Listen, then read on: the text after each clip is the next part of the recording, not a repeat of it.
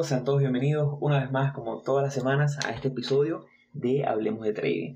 El día de hoy venimos con un episodio extra, un episodio especial, un episodio que es primer episodio que sale fuera de la programación habitual que viene, que viene organizada, con una preproducción y con, todo un tema de, de una producción anticipada que viene con una organización, con varias semanas de adelanto.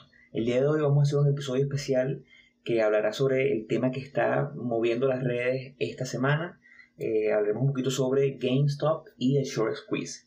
Sé que es un tema que se está moviendo muchísimo, sé que es un tema que está bastante eh, apasionado en estos días y creo que será de mucho interés para ustedes. Pero antes de comenzar, quisiera, como toda la semana, darle la bienvenida a mis compañeros, a mis co-hosts Jeffrey y Arturo. ¿Cómo están, muchachos? Hola Arturo, hola José, ¿qué tal? Hola José, hola Jeffrey, bienvenidos otra vez. Bueno, eh, sí, realmente estamos súper contentos porque, bueno, como les decía, esto fue un tema que tratamos ayer en, privado con los muchachos y empezamos a, pensar, bueno, vamos a dar este, este, episodio porque sé que muchos de ustedes que nos escuchan hoy no saben lo que es un, short sale, no saben lo que es un short squeeze y a lo mejor se sienten abrumados cuando entran a, las redes sociales y ven y ven toda la información que se está manejando, ¿no? Pero bueno, para hacerle un poquito una breve introducción a lo que será el episodio de hoy, quisiera primero definir eh, tres cositas. Lo primero, bueno, que es un short sell o que es una venta en corto. Una venta en corto es cuando eh, básicamente tomamos una acción prestada, no la tenemos, el broker no la, permite eh, tomar, venderla, esperar que el precio baje y una vez que el precio baje, capitalizar comprando y ganando esa diferencia. Básicamente, digamos que Jeffrey tiene una acción de GameStop que vale hoy 150 dólares y yo creo que en el futuro cercano el precio va a bajar. Yo la tomo prestado en el broker, la vendo, el broker me exige que eventualmente yo tengo que devolver la acción, no importa el precio, sino ellos necesitan que yo les devuelva una acción, yo la vendo en 150, el precio baja a 100, la vuelvo a comprar, se la devuelvo y yo me gané esos 50 dólares de diferencia. Eso es la lógica detrás de un short sell. Es algo que un poquito, vamos a llamarlo antinatural, porque no estamos acostumbrados a poder capitalizar en la bajada de un activo o poder vender algo que no nos pertenece, pero bueno, se permite en los mercados. Al mismo tiempo hay otras herramientas un poco más complejas como las opciones sobre acciones, en las cuales tenemos eh, herramientas como los puts y los calls. Los puts nos permiten, eh, básicamente un contrato que nos permite vender a un precio definido, a un tiempo definido, una cantidad de, de acciones. Entonces nos da la opción de comprarlo, mas no nos, no nos obliga a comprarlo o a pagar. Eh, un short squeeze, básicamente, vamos a tratar de, ejemplificarlo con, con, una imagen mental. Visualicemos el precio de eh, GameStop, que es el, protagonista del día de hoy. Visualicemos el precio de GameStop en 150 dólares y digamos que muchas personas venden la acción, hacen un short sell, una venta en corto en ese nivel de 150, esperando que el precio baje a 100, 150, etc. Estas personas que venden en 150 obviamente necesitan tener un manejo de riesgo, que siempre comentamos aquí, y ellos tienen que tener un punto en el cual su teoría quede invalidada. Es por ello que ellos colocan órdenes de cobertura o, órdenes buy stop a niveles por encima de 150. Digamos que un hedge fund manager o un inversionista retail como nosotros vende la acción en corto en 150 y coloca un stop loss en 160. Eso significa que cuando si el precio no baja, sino que sube, yo recompro la acción en 160 de manera de devolverla y bueno, perdí 10 dólares por acción. ¿Qué pasa? Cuando muchas personas shortean el mercado, de, por encima de ciertos niveles se acumulan órdenes de compra, que son las, las stop loss de estas personas.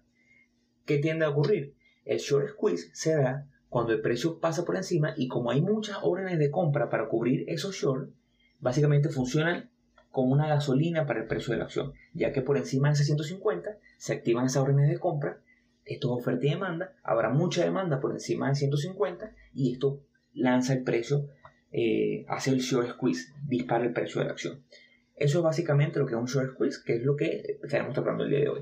Y bueno, GameStop, GameStop es una franquicia, es una cadena retail, una empresa americana que cotiza en bolsa, que, bueno, yo creo que mi generación creció con ellos cada vez que tú ibas a Estados Unidos o a otra parte del mundo y tenías tu GameStop donde puedes comprar Nintendo 64, tu PlayStation, eh, tu Xbox, puedes comprar eh, eh, juegos en DVD, etc. Entonces, básicamente es un retail que no ha venido pasando por su mejor momento. Pero bueno, antes de darle paso a Jeffrey, que quiero que nos, nos eche un cuento de cómo venía GameStop antes de toda esta situación, sí quisiera recordarles que nos pueden seguir en nuestras redes sociales. Estamos en Instagram como arroba hablemos.de.trading. Estamos en Twitter, cada vez más activos en arroba hablemos trading y en nuestro correo correo.ht.gmail.com. Si les interesa este tipo de contenido y si les gustan este tipo de, de, episodios especiales, episodios extra, donde hacemos análisis de mercado y donde hablamos un poquito sobre la actualidad del mercado, escríbanos y déjenos saber. Jeffrey. Bueno, vamos, vamos a empezar con esto porque la verdad es una locura, es algo inédito y es algo que, que de verdad que nos a, todos nos ha tomado por sorpresa y, y y yo tengo todo el día, bueno, no solamente yo, todos nosotros tenemos todo el día asombrados viendo las noticias y todo lo que va desencadenando toda esta locura de, de GameStop, que al final, después de todo, no es GameStop. GameStop es solamente el, el, al que le tocó estar en el medio de la batalla. Entonces, ¿qué es lo que sucede? GameStop, como dijo José Ramón, es una de estas, es una, de estas tiendas que uno consigue en cualquier mall y uno, uno compraba cualquier cantidad de videojuegos. Entonces, en bajo este esquema de pandemia, esta tienda de toda la vida, que muy seguramente mucha gente le tenía cariño, eh, obviamente se vio muy afectada y empezaron a cerrar tiendas, empezaron a cerrar establecimientos y quedándose con los más, eh, con los más, los más estratégicos para poder optimizar costos. Y en medio de todo este tema de la pandemia, así como GameStop, hay otras empresas más que se vieron afectadas. A ver, por poner un ejemplo, de repente empresas de, de cruceros, em, aerolíneas. Este tipo de empresas que se ven muy afectadas directamente por el tema de la pandemia fueron el principal target de varios, digamos, sí, varios hedge funds. Uno particularmente que ha sido el, que más ha, ha salido en la, en la, luz pública o, o, ha estado en la, como que en el ojo del huracán, que son unos hedge funds que manejan mucha plata, a son de, de estos monstruos que de verdad mueven el mercado. Eh, pues en algún lugar estuve viendo, manejan más de 15 millones de, dólares, entre 15 y 25 alcancé a ver, porque hasta desde el año pasado fue que, que, hay varios, varios reportes, es decir, mueven mucha plata. Estos fondos se pusieron a hacer unos eh, análisis y, y empezaron a, darse cuenta de que son establecimientos que de verdad se iban a afectar mucho por la pandemia y empezaron a ubicar posiciones muy grandes del, del, del, producto que acaba de explicar José Ramón, de, empezaron a, ubicar posiciones muy grandes de puts en este tipo o, o, empresas con este perfil.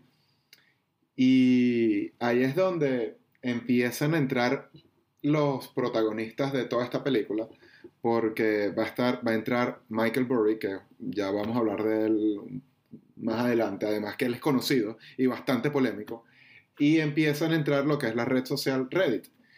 Entonces, esta gente en medio de toda esta pandemia estaba con, con una reestructuración de la empresa y esa básicamente viene a ser una de las cosas que le llaman la atención a Michael.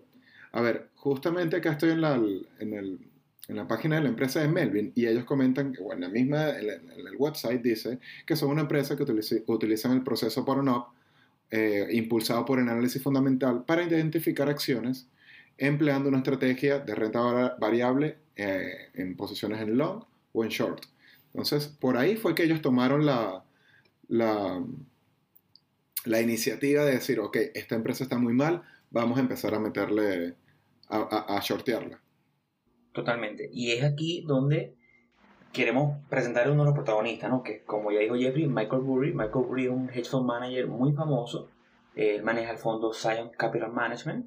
Eh, muy famoso porque él estuvo, él fue uno de los inversionistas que eh, vendió en corto eh, CDF, CDS para el Housing Market Crisis del año 2008. Entonces fue uno de los que salió en la película de Big Short por haber sido eso que shorteó el mercado y que capitalizó en la gran caída del mercado de 2008. Entonces, ¿cómo entra Michael Burry en, toda esta ecuación? Michael Burry, en el año pasado, a principios del año pasado, hace una compra significativa de acciones, invierte alrededor de 100 millones, no, miento, compra 3, compra eh, 3.000 acciones, 3 millones de acciones, disculpen, de, eh, de GameStop, Y él lo hace en esta oportunidad con un approach un poco más de a nivel de...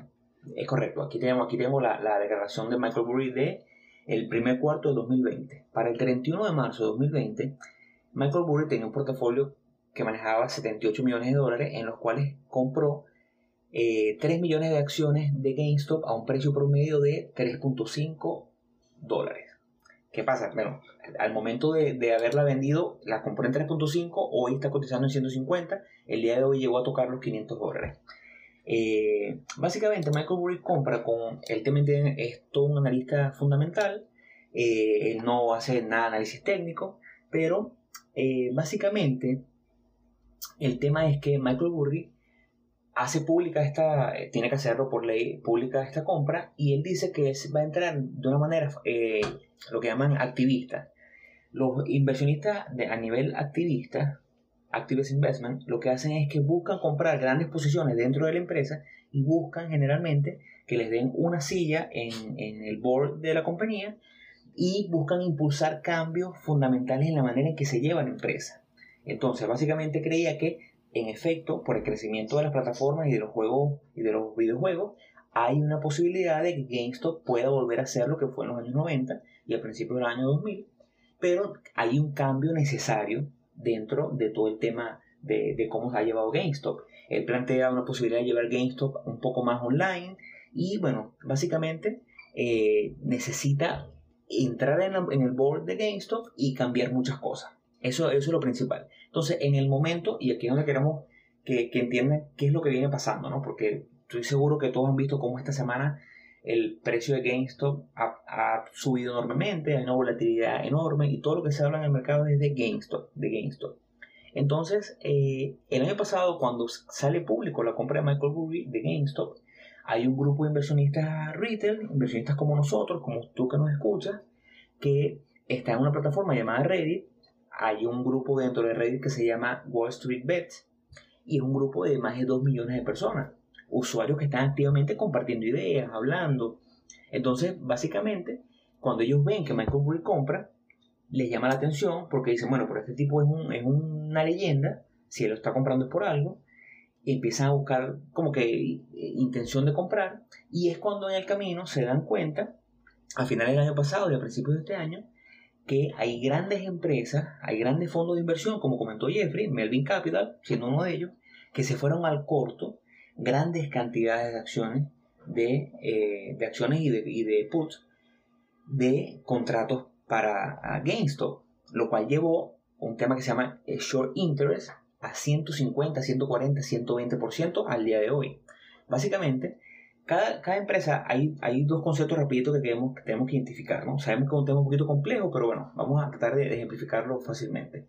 Una son las eh, share outstanding, que son la cantidad de acciones total que tiene una empresa, y una son las share float. Básicamente las outstanding significan, vamos a poner en este caso GameStop tiene 65 millones de share outstanding. Estas, son acciones que dan desde inversionistas grandes hasta acciones que están restringidas para empleados, acciones al público. Y hay 50 millones de acciones que están libres en el mercado. O sea, acciones que tú y yo podemos comprar libremente en el día a día. Quiere decir que el día de hoy que tenemos un short interest de 120%, significa que de las 50 acciones que están siendo tradeadas en el mercado todos los días, tenemos 60 millones de acciones vendidas al corto lo cual quiere decir que más del, total de las acciones se fueron al corto. En el, tema de las inversiones, el short interest es fundamental porque activa el short squeeze. Temprano conversaba con uno de los muchachos que eh, hay un trader muy famoso en Twitter que me respondió una vez sobre los porcentajes de short interest que a él le llama la atención y él decía que todo de 10% a 50% de short interest ya es peligroso porque te puede activar un short squeeze. Y estamos hablando que GameStop tiene el día de hoy 121%. ¿Qué ocurre? Cuando estas, estas personas en, en Reddit comienzan a hablar sobre el tema de, de, comprar GameStop, empezaron a comprar. Son 2 millones de inversionistas retail que a lo mejor tienen cuentas pequeñas, otras no tan pequeñas, pero que entre todos se pusieron de acuerdo, compraron y el precio se disparó.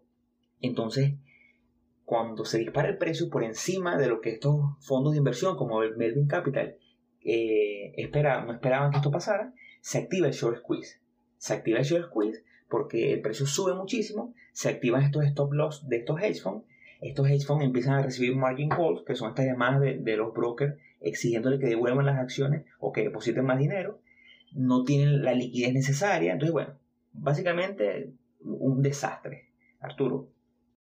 y que, y que con esto se puede, o sea, se puede ver el, como que el poder que tiene la, las redes sociales hoy en día y, y, todo este tema de que, de que una vez que se activó todo este tema de, ya estamos hablando de, de, ahorita, de ahora, en estos días, eh, una vez que se activaron, o sea, que se activó este, el, el, short squeeze, eh, ya tú empiezas a ver en, en, la misma página de Reddit y empiezas a ver como los comentarios de la gente, ya es como una guerra en contra de los hedge o sea, ya es como, como que eh, o sea, esa alianza ya es ahora algo así como, David contra Goliat, o sea, como, como que quieren, eh, o sea, como que quieren terminar de, de, de, que se sigan activando todos esos, eh, o sea, se sigan activando esos, buy to cover de, los hedge funds y, y, se, y se mantienen las posiciones hasta que, hasta que el precio suba lo que tenga que subir, ¿me explico? Entonces, claro, me, me, me llama mucho la atención porque al final... Eh, termina siendo algo de, de, que hay mucha gente que desconoce el tema, o sea, desconoce de las inversiones, desconoce como de, o, no de, de, las inversiones, sino que tiene quizás un conocimiento muy pequeño, pero se unió como en esta causa, vamos a llamarlo, y, y, y mira todas las consecuencias que ha traído. No sé si, si, si me explico. Sí, ha sido, ha sido una total locura, de verdad que, que, que está bastante bastante movido. Y justamente eso que dices, a mí me dio la impresión de que era como una horda de gente dispuesta a tradear, no me importa por qué, no me importa cómo, no me importa, sencillamente no, compra GameStop, dale GameStop. Entonces eh, termina siendo gracioso porque, de, de, hecho, justamente hasta ahora tengo abierto el, Reddit y estaba leyendo de alguien que decía, mira, no sé nada de invertir. eh, puse, I put 100 dólares en EMC, está bien, en AMC, está bien y la gente lo que le responde es, claro que sí, también compra, eh, compra bebé cuando haga el dip, eh, mantén eso para siempre. Otro le respondía, todo se trata de enviarle un mensaje a Wall Street, así que mantengamos el, el, el mantén en holding, o sea, mantén el hold y, y, quédate con la acción. Entonces es donde uno le dice como que, wow, ve el poder de los traders retail frente a los institucionales, que ciertamente no creo que es que vaya a, a, a a matar a lo que es el trading institucional ni hacerle un daño enorme, pero sí está marcando, marcando la cancha y está enviando, dando una pequeña señal. Eh, no sé de qué sirva, porque yo creo que al final van a terminar habiendo más regulaciones y va a ser contra, más, más contraproducente que favorable. Pero sí es algo que no había pasado antes. Y por ahí está lo del hashtag ese YOLO. No sé si, si alcanzaron a verlo ustedes también por ahí.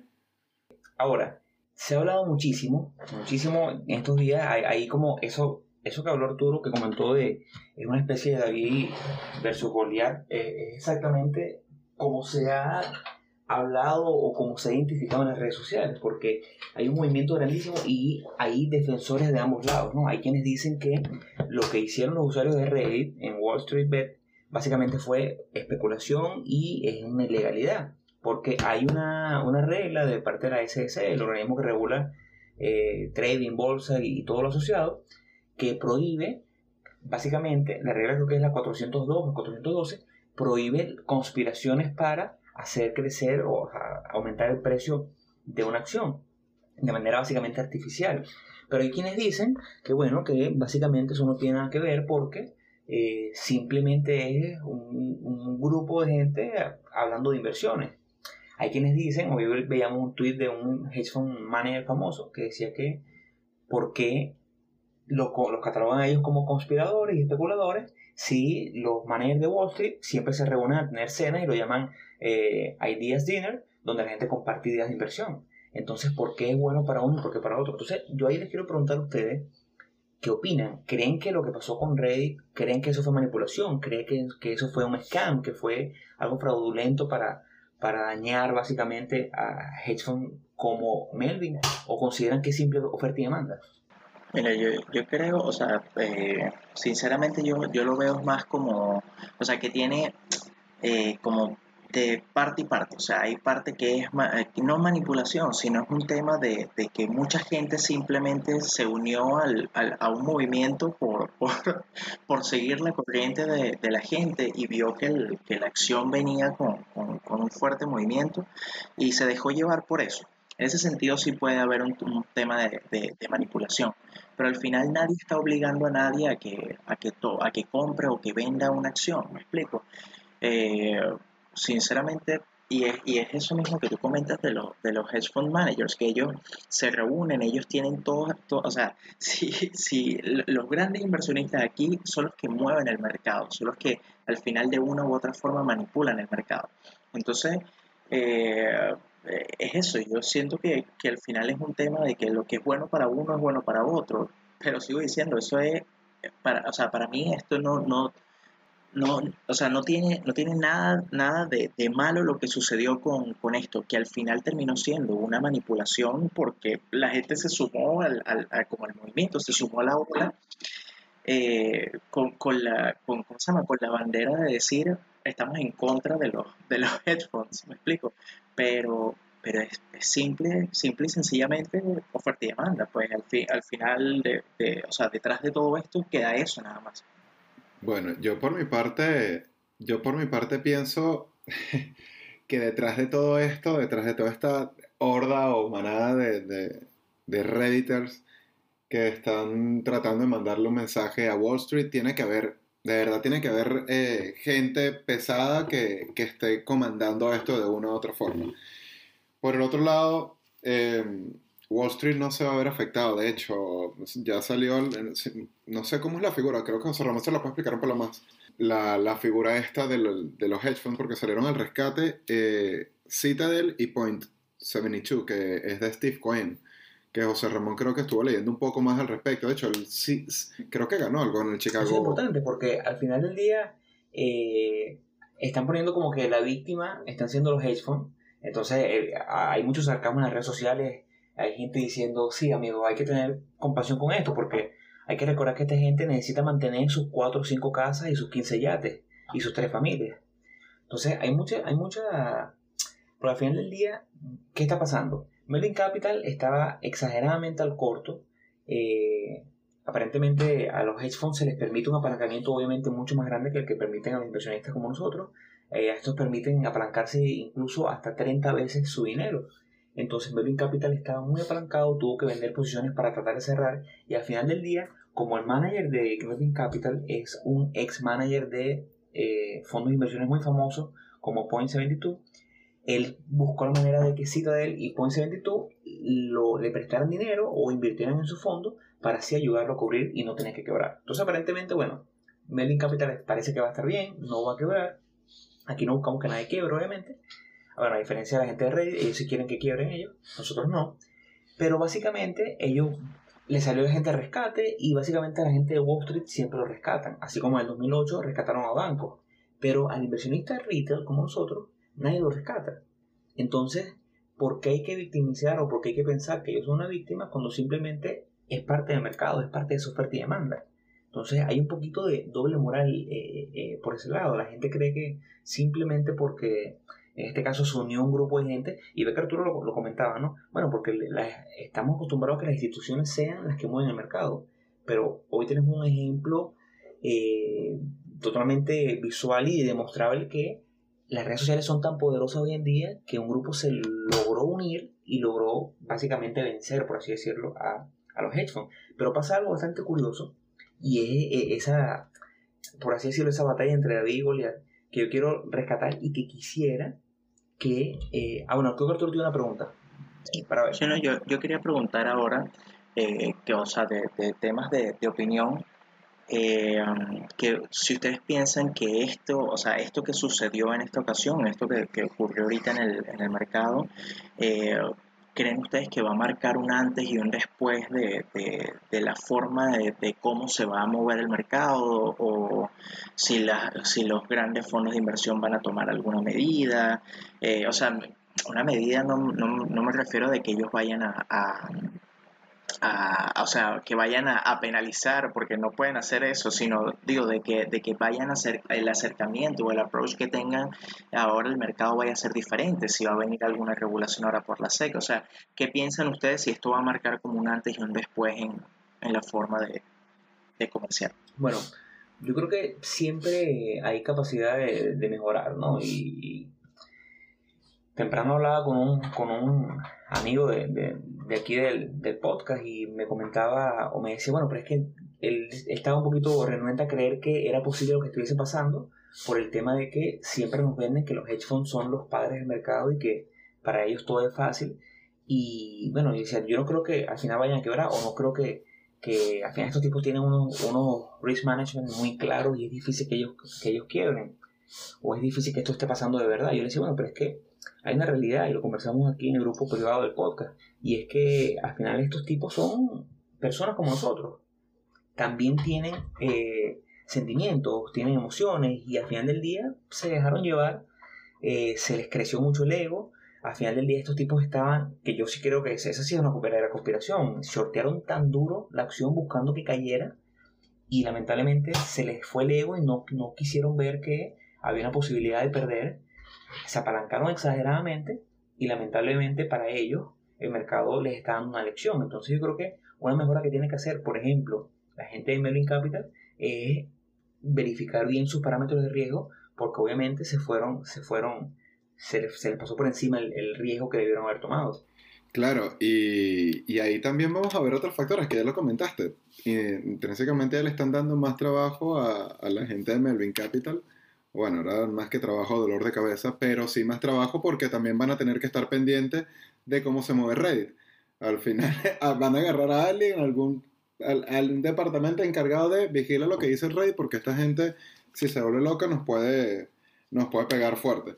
Y que, como comenté al principio del podcast, esta gente estaba buscando, o estos hedge funds enormes, eh, estaban abriendo grandes posiciones, muy grandes, en empresas que reunían ciertos requisitos. Entonces, ¿qué va a pasar? Va a venir la gente de Reddit, que como lo ha venido manejando, tengo entendido que por ahí hay un manual o un, documento que enseñan cómo, cómo, aplicar estas operaciones. Entonces se riegan esas, esas maneras de operar.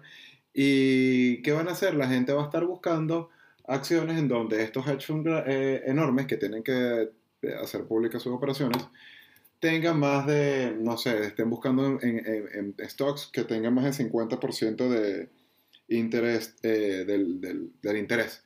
Entonces está, eh, de verdad que se pone bien interesante la cosa. Porque bueno, ahí nombraste algo, algo importante. Hemos visto esta semana como no solo GameStop ha, subido, tenemos acciones como BlackBerry, tenemos AMC, porque estos mismos usuarios de Reddit empezaron a buscar esas acciones que estaban siendo muy eh, shorteadas y hicieron lo mismo, ¿no? A comprar. Pero entonces hoy pasó algo bastante peculiar que en lo particular me, me, molestó porque ahí sí lo considero manipulación del mercado, Nokia, como dice Jeffrey.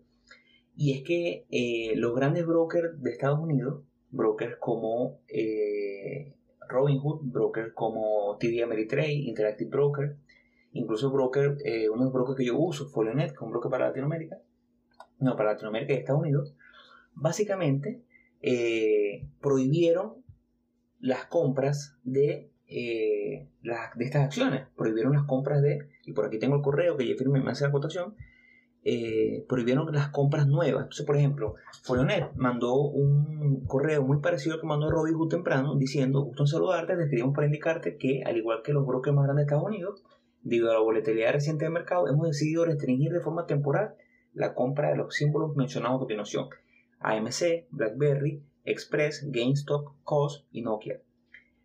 ¿Qué hicieron? Ellos permitieron que tú las acciones que tenías en tu cartera las podías vender, pero no podías comprar nuevas acciones, lo cual hizo que hoy tuviéramos un día de mayor volatilidad de mercado. La caída, después de salir esto, la caída de GameStop fue inminente, fue una caída bastante pronunciada, pero sí le permitieron a los hedge funds que tienen obviamente sus resguardos y tienen un nivel de estructura mucho más grande, porque un hedge fund no tiene no tiene su cuenta en Robinhood, a ver si le permitieron seguir comprando para cubrir su operación. Entonces, básicamente, aquí estamos viendo una verdadera manipulación de mercado donde le permiten a los hedge fund managers comprar y a uno solamente le permiten vender. Entonces, claro, ellos que necesitan comprar para cubrir su posición, simplemente eh, pueden comprar todo lo que quieran y la gente que tiene dinero que quiere comprar no puede. Ellos lo hacen, entiendo, por un tema de volatilidad, pero al mismo tiempo pudiéramos decir que Citadel, que es uno de los grandes compradores de data para Robinhood, que eso ya es para otro podcast, Robinhood le vende las órdenes a, a, compañías como Citadel, es uno de los grandes compradores de, de Robinhood y al mismo tiempo fue el que inyectó dinero en Melvin Capital. Entonces estamos viendo un tema de conflicto de intereses. Entonces, aquí es donde yo quiero preguntar a ustedes, a mis compañeros y a ustedes que me están escuchando, ¿qué creen ustedes? O sea, estamos hablando de verdadera manipulación. ¿Quién consideran que es malo en esta película? ¿Consideran que fue correcto lo que hizo lo que hizo Robin Hood y los principales brokers de Estados Unidos a restringir? Al final del día, en lo particular, creo que estamos restringiendo haciendo esto la funcionalidad correcta o normal del mercado que es oferta y demanda. Lo que yo tengo lo compro y lo vendo o lo vendo al precio que está disponible en el mercado y eso es lo que hace un mercado. Yo creo que lo que ocurrió hoy da un muy mal precedente para la historia del mercado. Sí, totalmente. De verdad que pienso 100% igual, igual que tú. A me parece que estuvo, o sea, porque hubo muchos brokers que, que tuvieron, o sea, que tomaron la misma medida. Eh, TradeStation eh, yo o sea, hice la prueba, que era lo que estábamos comentando en la mañana, y pude colocar la orden en GameStop, obviamente a prueba, la cancelé ahí mismo.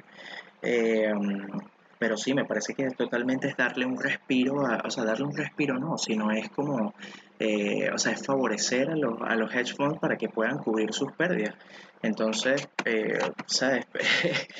Eh, es total, total, total manipulación. O sea, de verdad que me parece que estuvo muy mal. Inclusive con el caso de Robinhood estuve viendo un artículo hoy que, um, que hubo una demanda de, de, uno de los usuarios que fue, um, eh, um, o sea, a, través de su abogado hizo lo que está, o sea, presentó una demanda ante, para a Robinhood y lo que están haciendo es que están, están buscando como eh, agregar más gente a la, a la demanda porque eh, porque obviamente están incumpliendo con, o sea, están incumpliendo con las normas, están evitando que la gente eh, continúe comerciando la, la, la, acción. Entonces, para mí, para mí, 100% manipulación eh, ese tema de lo, que, de lo que sucedió hoy con los brokers. Bueno, yo por parte de los que compraron, de los que, de los de Reddit, Sencillamente me siento, hasta lo digo, me, me, da un poco de, risa. No sé si decir que son malos o buenos, sencillamente me parece una locura. De los hechos, ahí sí digo, mira, es que son, son, son unos sanguinarios, porque no han cambiado sus prácticas. Esa misma manera de, de, de, reaccionar ante estas situaciones no es primera vez que la, que la, que la toman. Anteriormente tú tenías que llamar y, y poner la orden por teléfono y que estoy seguro de que en muchas ocasiones, uno, o te filtraban la línea porque estaban pendientes de filtrar información para, para poner trades, o no te ponían la orden y tú salías perdido. Entonces ahí uno dice que son unos sanguinarios. O sea, si bien los mercados es una, es una manera excelente de, de, realizar la transferencia de riqueza, eh, esta gente, o sea, uno sabe que está tratando con, con unos sanguinarios, pues desde mi punto de vista, desde mi humilde opinión. Totalmente. Yo creo que, que lo que ocurrió hoy seguramente será investigado, causó mucho revuelo. Los que están en FinTweet, como lo llaman, en, la parte de finanzas de Twitter, ven cómo se movió tanto el mercado, políticos se dieron hablando y pidiendo, pidiendo explicaciones. Como lo estaba diciendo, eh, eh, Citadel representa el 40% del revenue o las ganancias de Robinhood. Al mismo tiempo, Citadel fue uno de esos que tuvo gran posición en short en, en GameStop y de los que financió ayer a Melvin Capital para que no fuera para que pueda cubrir sus posiciones. Entonces, al final del día, hay un tema de manipulación y de, de, manipulación y, vamos a decirlo de cierta manera, porque puede pasar o, como yo lo veo, el jefe, el presidente de Citadel puede haber llamado hoy al de Robinhood y le digo, mira, no, no me es rentable para nada que tú permitas que los tuyos sigan, sigan vendiendo o sigan comprando acciones de GameStop. Y al, el presidente de Robinhood dirá, bueno, pero es que si este tipo mañana se lleva parte de, su negocio a otro broker, pierdo el 40% de mis ventas.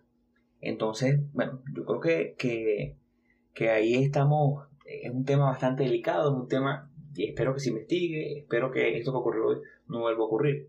Pero lo que sí quiero que vuelva a ocurrir es un episodio como este donde compartimos un poquito sobre la actualidad del mercado, eh, nos vimos en la necesidad y, en la obligación con nuestra audiencia de hacer un episodio así para que ustedes entendieran un poquito más qué es lo que estaba pasando, porque sabemos que es un tema un poco complejo y pedimos disculpas si capaz nos entendimos en, las partes técnicas, pero si a ustedes les gustó y, consideran que este es un tipo de contenido que quieren escuchar aparte de nosotros, los invitamos a que nos escriban y, nos comenten, que es la mejor manera de, de saber si, si, lo estamos haciendo bien para ustedes. Yo creo que con esto llegamos al final del episodio de hoy, este episodio extra.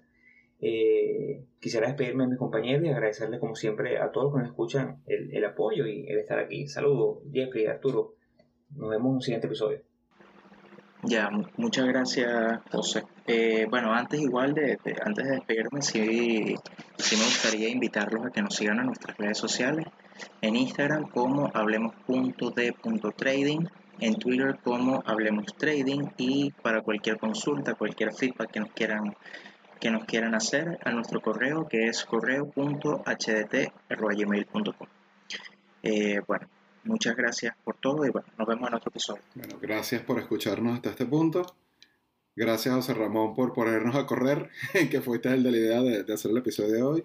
Y de verdad que estuvo bien entretenido. Y bueno, nos vemos en la próxima, el próximo episodio, el próximo domingo en Hablemos de Trading. Saludos.